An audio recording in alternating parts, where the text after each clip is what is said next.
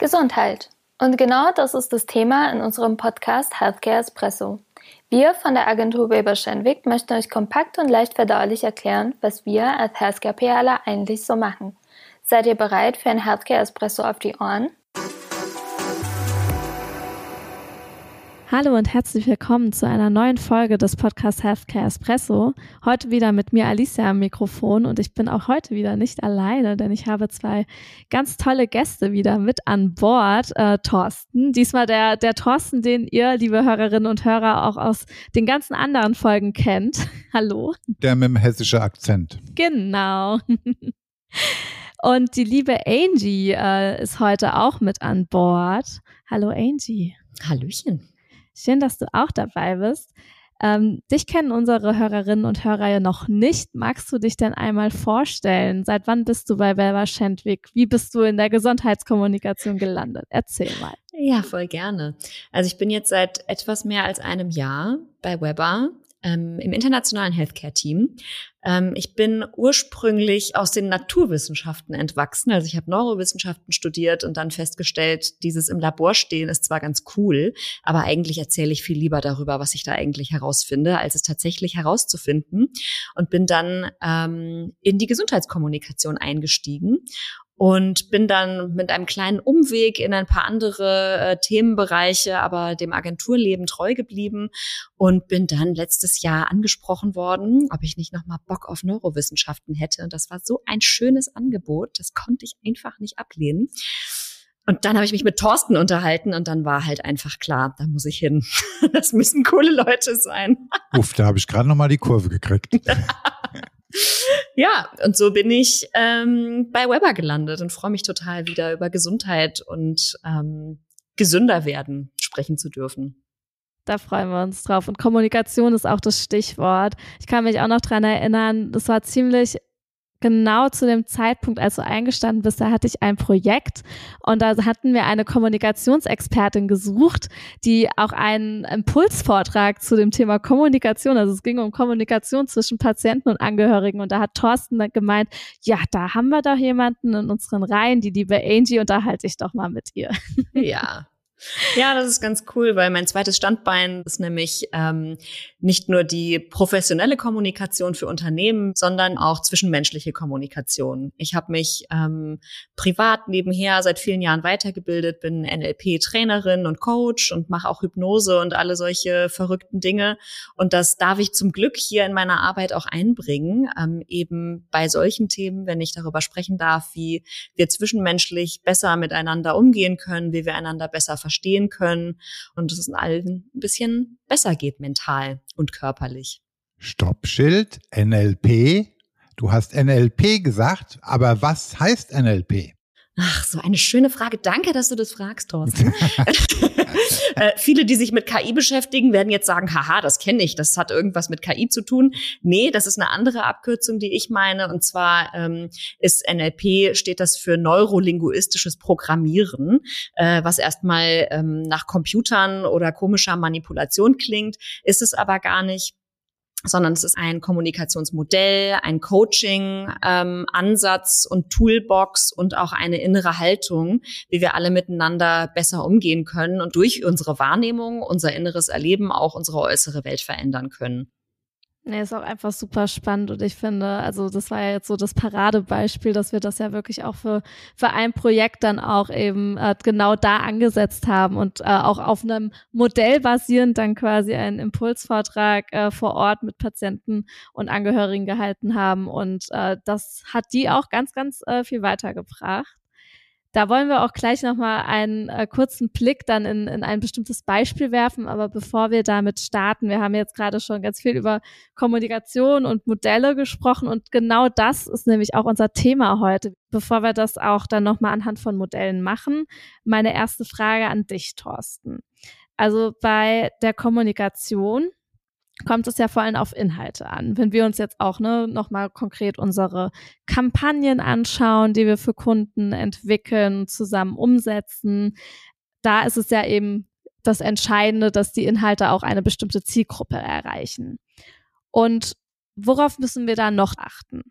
Das eine sind die Inhalte, die wir entsprechend aufarbeiten, dass man sie erfassen kann.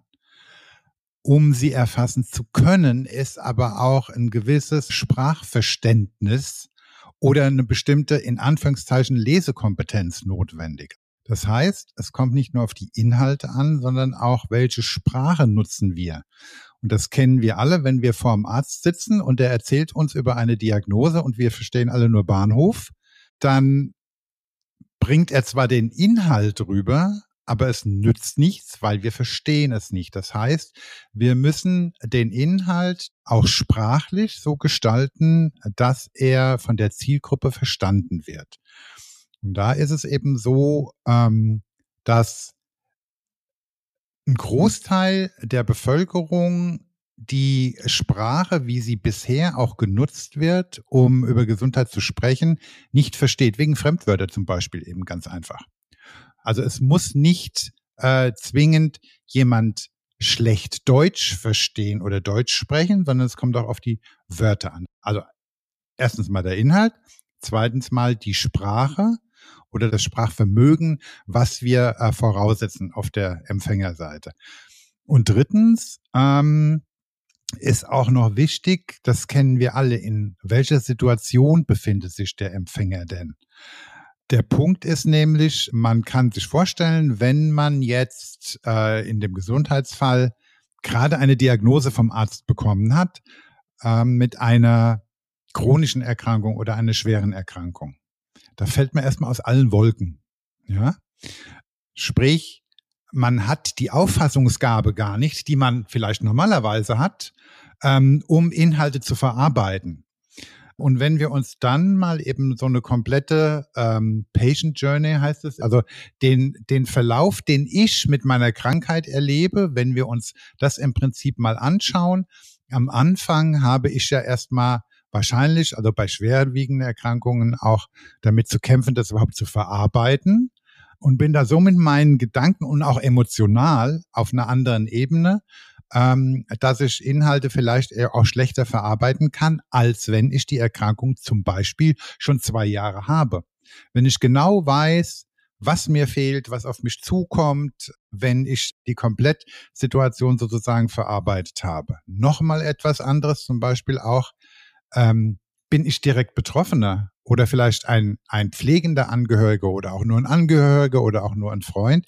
Für mich ist der, der Begriff State of Mind eigentlich am allerbesten, um das zu beschreiben. Also diese, diese Dinge müssen wir alle in Betracht ziehen, um halt erfolgreich zu kommunizieren. Auf jeden Fall. Also man muss sich nochmal ganz genau anschauen, was ist der Empfänger, an welche Zielgruppe sollen Inhalte gehen um da auch dann zu entscheiden, was ist der richtige Kanal und auch der richtige Tenor. Und wir haben dafür natürlich dann auch diese Punkte im Hinterkopf. Wir haben gerade schon mal kurz über Modelle auch gesprochen, Angie. Es gibt ja immer einen Sender und Empfänger. Ich glaube, das ist so das einfachste Modell aus der Kommunikationswissenschaft. Also ich bin ja Kommunikationswissenschaftlerin ähm, und da gibt's ja noch ganz, ganz, ganz viele andere Modelle.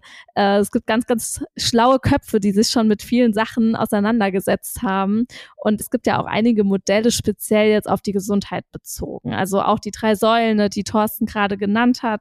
Aber was gibt es denn noch für Modelle, die auch speziell auf die Gesundheitskommunikation fußen? Ja, also ich muss immer ganz oft an den äh, Aaron Antonowski denken. Das ist sozusagen der, der Vater der Salutogenese. Das ist ein Wort, das viele gar nicht kennen. Was aber viele kennen, ist die Pathenogenese. Also wie entstehen Krankheiten. Ähm, Antonowski hat sich aber gefragt, wie entsteht eigentlich Gesundheit? Denn wenn ich weg von einer Krankheit möchte, dann ist es gut zu wissen, wohin ich eigentlich möchte, nämlich hin zur Gesundheit.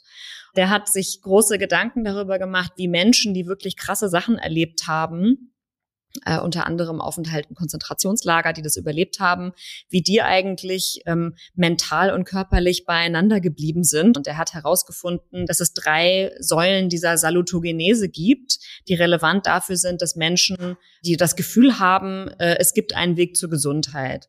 Und das ist zum einen das Element der Verständlichkeit. Das ist auch das, was äh, Thorsten gerade sehr toll gesagt hat, was da alles mit reinspielt. Ähm, es ist das Element der Handhabbarkeit, dass Menschen das Gefühl haben, ich kann etwas tun.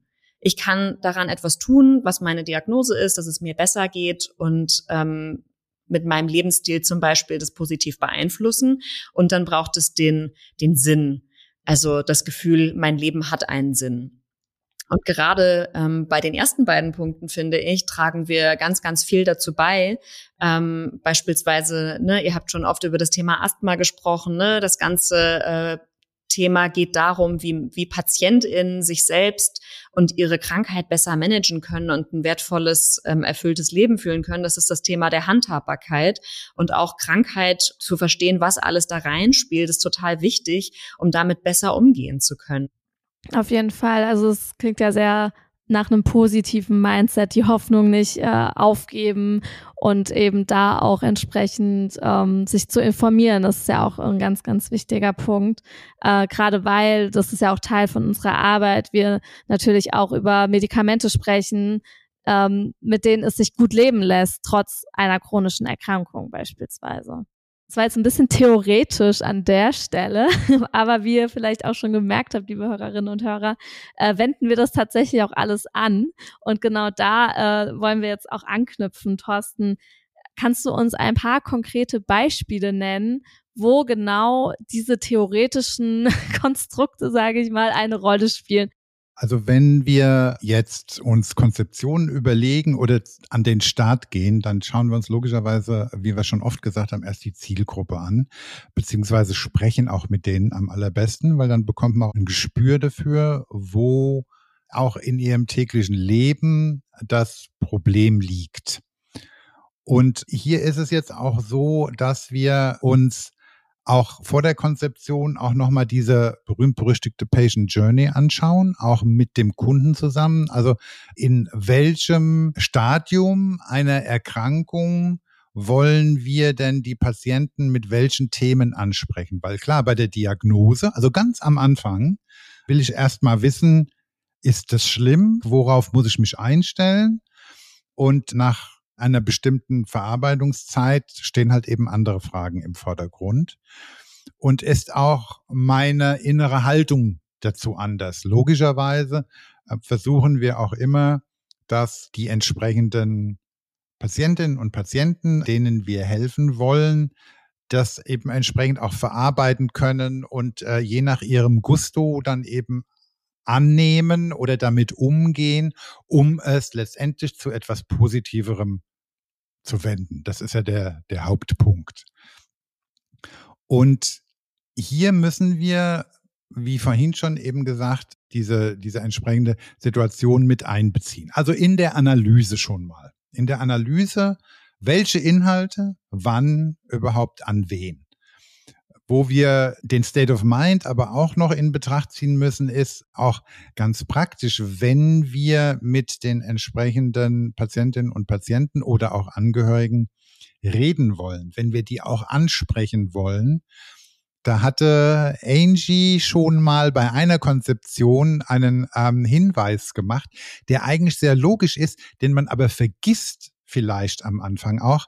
Angie, vielleicht willst du gerade noch mal sagen, du nix schon, du weißt, worauf ich hinaus will. ja, du sagst es ja schon ganz richtig, ne? Wir wollen die Menschen da abholen, wo sie gerade sind.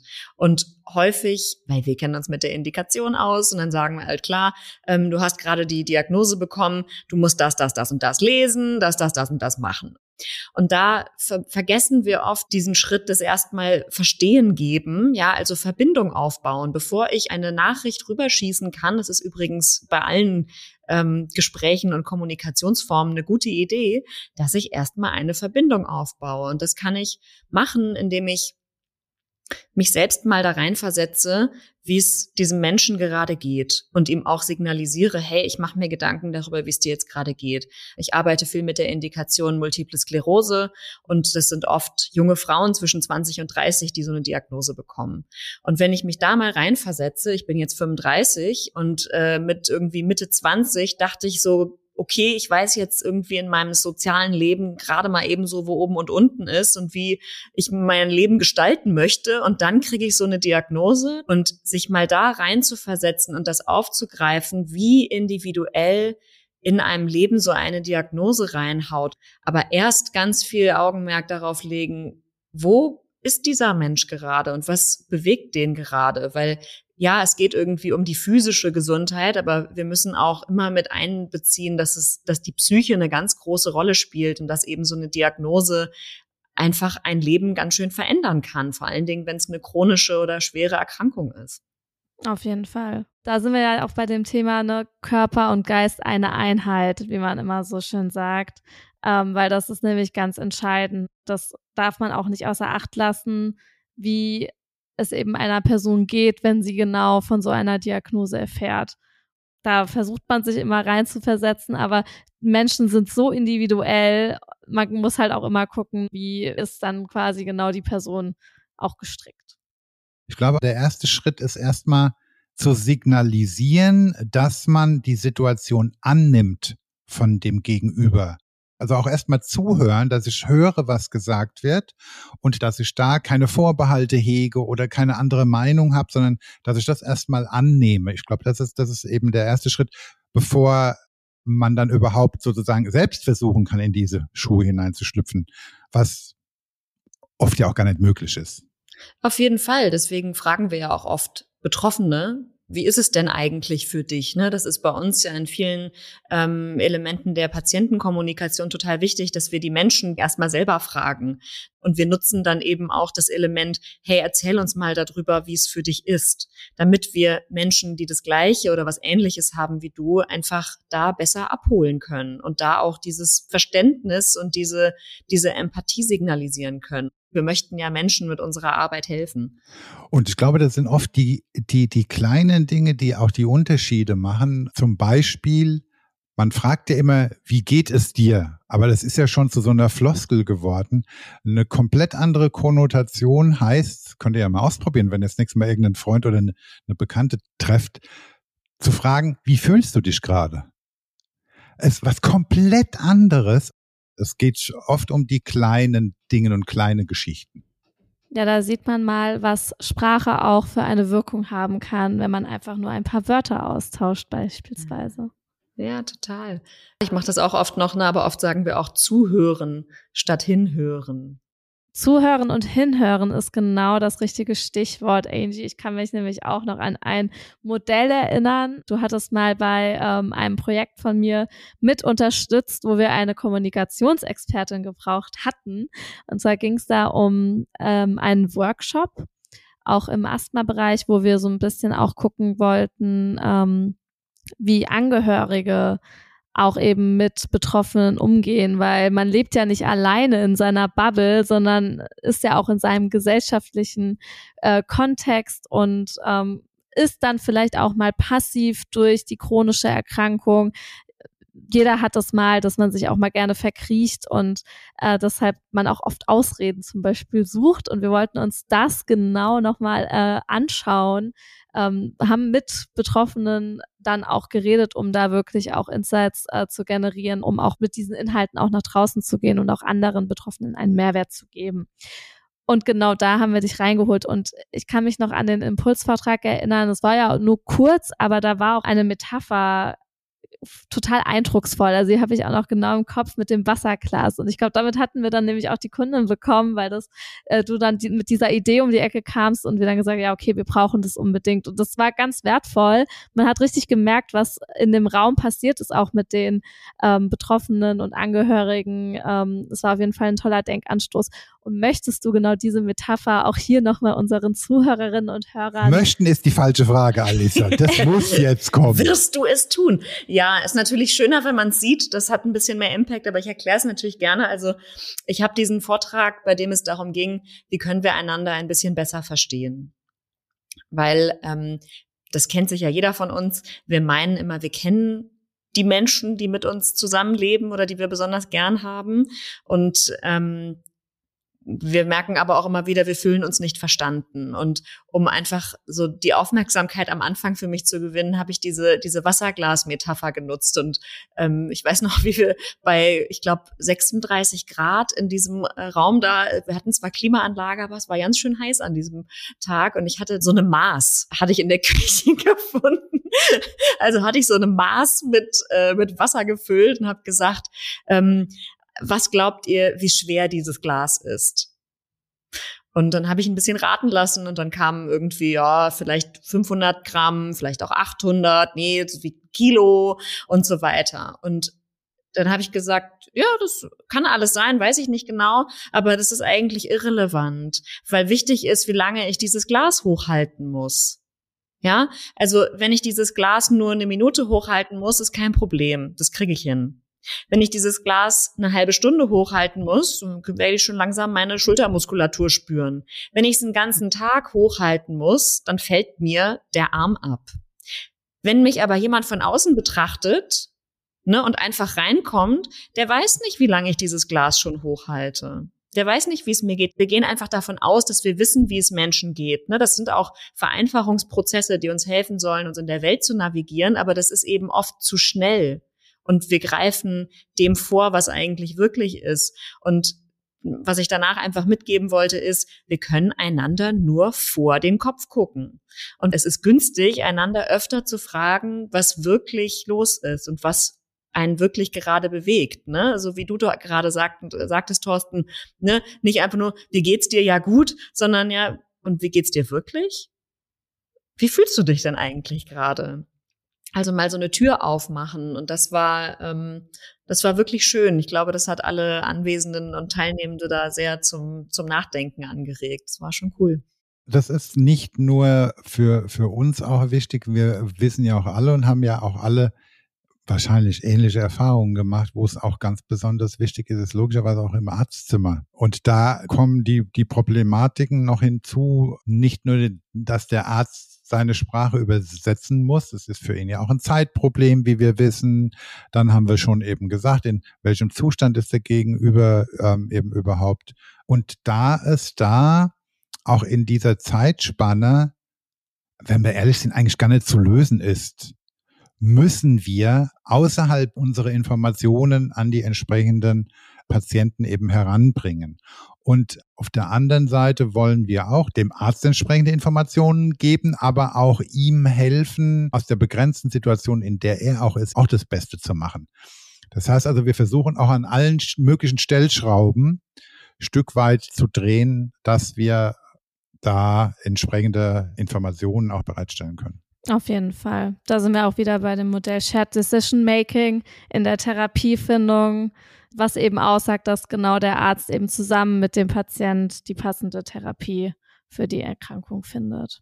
Genau, den Patienten oder die Patientin als Expertin für das eigene Leben auch heranziehen. Ne? Also ich glaube, da hat sich, ähm, Thorsten, du bist ja schon mindestens zwei Jahre länger als wir im Beruf. Aber da hast du ja bestimmt auch eine große knapp. Veränderung, knapp, maximal, äh, sehen können, weil ich glaube, ja, oh. dieses, ne, also früher war es, oh, ich, ich hab was und ähm, ich muss mich damit nicht beschäftigen, weil der Doktor oder die Frau Doktor, die wissen schon, was ich machen muss und dann passiert auch nichts. Und das, das verändert sich ja alles sehr in diese Richtung Shared Decision Making, nämlich dass PatientInnen viel mehr ähm, Input und Feedback geben sollen, wie gut gewisse Therapieformen für sie funktionieren, ne? Applikationen von Medikamenten, ne? also die Variabilität von wie ähm, eine, ein, eine Krankheit oder ein ähm, Phänomen behandelt werden kann, die haben ja auch massiv zugenommen. Gewisse Sachen sieht man auch einfach nicht. Ne? Genau wie man bei einem Menschen mit Asthma, wenn ich den in der Bahn sehe, ich weiß nicht, dass der Mensch Asthma hat. Und deswegen ist es so wichtig, dass wir diese Konversation, diese Kommunikation anregen und befähigen. Ja, also auch schon vor 25 Jahren, haha, jetzt habe ich die Katze aus dem Sack gelassen, war es im Prinzip das Ziel, den Patienten auch einzubinden, ähm, dass er auch eine bestimmte Mitsprache hat, aber unweigerlich schwerer, als es eben auch heutzutage ist, hat sich ja auch vieles verändert. Es geht nicht nur darum, also primär logisch schon darum, einem Patienten eine Therapie angedeihen zu lassen, ne? Ähm, dass es behandelt wird. Es geht heutzutage auch darum, die richtige Therapie zu finden, weil wir haben ja in vielen Bereichen verschiedene Möglichkeiten an Therapien. Sprich, wir müssen heute auch dazu beitragen, dass der Patient auch proaktiv sich mitteilt, damit eben auch die Basis gelegt werden kann, auch das Richtige zu finden. Das war halt früher ein wenig anders. Ähm, da ging es primär erstmal eben darum, überhaupt etwas tun zu können. Jetzt ist überhaupt etwas tun zu können, ist klar, bleibt die Basis, aber auch was genau tun zu können. Ja, es gibt ja auch einfach so viele Behandlungsmethoden und aus diesen Optionen die richtige zu finden, das ist auch die Kunst und da muss eben ja. der Patient auch eine aktive Rolle einnehmen. Eine Frage hätte ich auch, Angie, im Hinblick auf ähm, jetzt abgesehen von Gesundheitskommunikation. Was ist denn für dich auch im Hinblick auf deine Expertise mit eben NLP das Wichtigste, was man tun sollte? Oder vielleicht auch das Wichtigste, was man lassen sollte, wenn man mit jemandem, egal jetzt mit wem, erfolgreich kommunizieren will. Kann man das so sagen oder? Ich glaube, die wichtigste Erkenntnis für mich war, dass meine Wahrnehmung nur begrenzt funktioniert. Ne? Ich habe fünf Sinne, über die ich die Welt wahrnehme und dann baut mein Gehirn da irgendwas zusammen. Und ich glaube, das ist die Wahrheit. Und deswegen glaube ich, ähm, dass wenn du so lächelst und freundlich nickst, ne, dass das irgendwie was bedeutet. Und wenn du ähm, die Augenbrauen zusammenziehst und irgendwie komisch in der Gegend rumguckst, dann denke ich auch, dass das was bedeutet. Ne? Und im dümmsten Fall meine ich, dass das was mit mir zu tun hat. Und das machen wir die ganze Zeit. Wir glauben, ne, das, was ich auch gerade schon sagte, wir glauben zu wissen, was ein anderer Mensch meint. Und das ist einfach in den seltensten Fällen so. Also wenn ich mal ausrechne, wie viel meine Interpretation noch mit der in Anführungszeichen Wahrheit zu tun hat, das ist erschreckend gering. Also so ziemlich jeder zwischenmenschliche Konflikt kann einfach ähm, meistens dadurch gelöst werden, dass man sich einfach grundlegend missverstanden hat und beide etwas komplett anderes meinten. Und ich versuche einfach mit einer Haltung durch die Welt zu gehen, dass ich im Großen und Ganzen viele Dinge nicht weiß, was du damit meinst. Zum Beispiel, wenn du mir sagst, hey Angie, ich möchte eine, ich möchte eine erfolgreiche Kommunikationskampagne aufsetzen. Dann habe ich ein Bild dazu, was du mit erfolgreich meinen könntest. Ja, und wenn jetzt ein Kunde zu mir kommt und sagst, hey Angie, hier bitte erfolgreiche Kommunikationskampagne und dann bastel ich denen was zu sagen und ich sage, hier super erfolgreich, dann sagen die, hä, was ist das? Weil die ein ganz anderes Bild von Erfolg in diesem Kontext haben. Und ähm, ich muss also erstmal herausfinden, was ist für dich erfolgreich? Das ist genau das Gleiche, wenn wir im Team darüber reden, was ist uns in der Zusammenarbeit wichtig. Also diese Idee, ich habe ein Modell der Welt, das ist meins. Und du hast ein Modell der Welt, das ist deins. Und Alicia hat ein Modell der Welt, das ist ihrs. Und alle haben irgendeine ziemlich unterschiedliche Wahrnehmung von der Welt. Und jetzt kann ich sagen, das ist mir alles viel zu anstrengend. Oder ich sage, wie spannend. Jetzt kann ich rausfinden, wie andere Leute die Welt sehen und das kennenlernen und die wirklich besser verstehen. Also im Prinzip, im Prinzip keine Annahmen treffen. Oder nur oder alle Annahmen zu hinterfragen. Ja, ja. nachfragen. Nachfragen ist, glaube ich, der Schlüssel. Und auch, also wie oft wir etwas interpretieren. Ne, also ich hatte es letztens irgendwie erst mit einer mit äh, mit einer Kollegin, die irgendwie sagte, Angie, ich merke, da ist eine Spannung zwischen uns. Ich möchte das jetzt sofort klären. Ich fand das total toll, dass sie das angesprochen hat und ich so, hä, was meinst du? Und sie so, ja, du warst so kurz angebunden, die letzten drei Telefonate. Ich so, oh, gut, dass du sagst, nee, mich hat gerade das und das beschäftigt und das hat überhaupt gar nichts mit uns zu tun. Und wenn wir das nicht, ich bin ihr so dankbar, dass sie das angesprochen hat. Wie oft machen wir das nicht?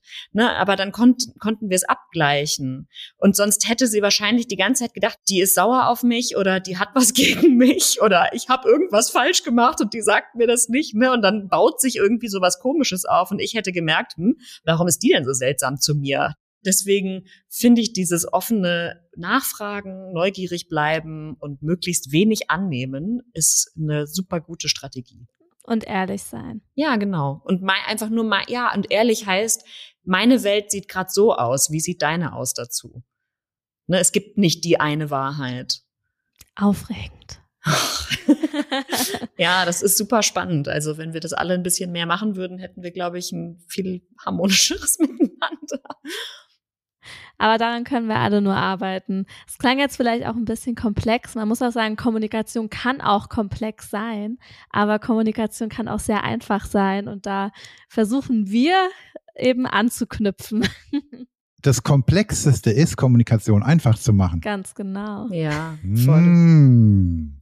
Jetzt einmal durch die Decke denken und dann wieder zurückkommen, genau. Was habe ich jetzt gemeint? Genau. Aber gut.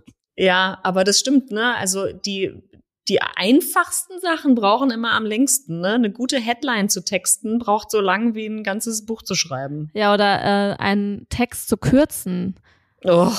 Ja, das ist nämlich die Kunst der Ja, Sache. absolut. Und ich glaube, so diese Alltäglichkeiten mal zu hinterfragen, oh, das, macht das ist spannend. Auf jeden Fall. Und das ist eine super Überleitung, Angie. Vielen Dank für unsere Outro-Frage, weil ich gucke auch gerade auf die Uhr und wir haben schon ganz schön lang geredet. Wir haben uns schon wieder verbabbelt.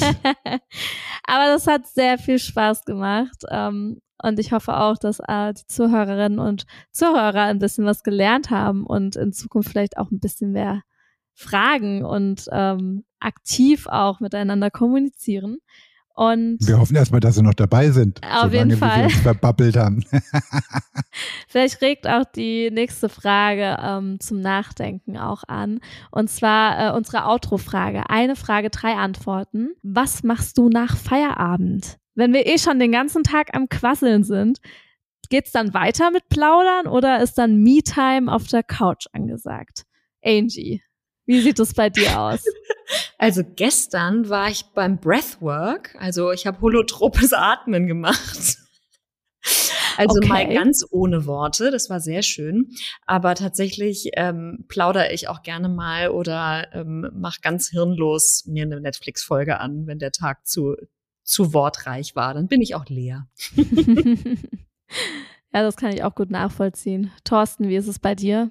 Mir geht's ähnlich. Das hängt von der Meetingfrequenz an einem Arbeitstag ab. Wenn die Meetingfrequenz relativ gering ist, dann ist es abends auch noch okay, dann telefoniere ich auch noch mal gerne.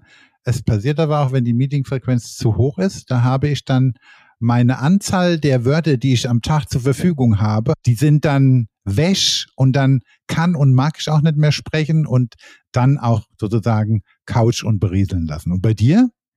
Also ich komme dann so richtig in den Flow erst rein, wenn ich, wenn ich dann eh schon im Meeting-Marathon bin, dann kann es nach Feierabend auch weitergehen.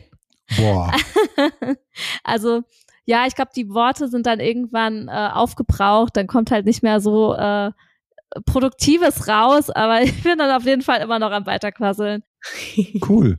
So, dann sind wir auch am Ende dieser Folge angelangt zum Thema Kommunikation. Es hat auf jeden Fall mir auch sehr viel Spaß gemacht, ähm, auch einfach nochmal das genauer unter die Lupe zu nehmen, auch was jeder nochmal in der Hinsicht vielleicht auch verbessern kann, um eben Konflikten im Alltag etc. beispielsweise aus dem Weg zu gehen, weil manchmal kann es auch einfach mal helfen, nachzufragen aktiv, wie wir heute gelernt haben. Und ich glaube, das lässt sich auf jegliche Bereiche beziehen, nicht nur auf die Gesundheitskommunikation, aber es spielt natürlich einen entscheidenden Faktor in unserer Arbeit.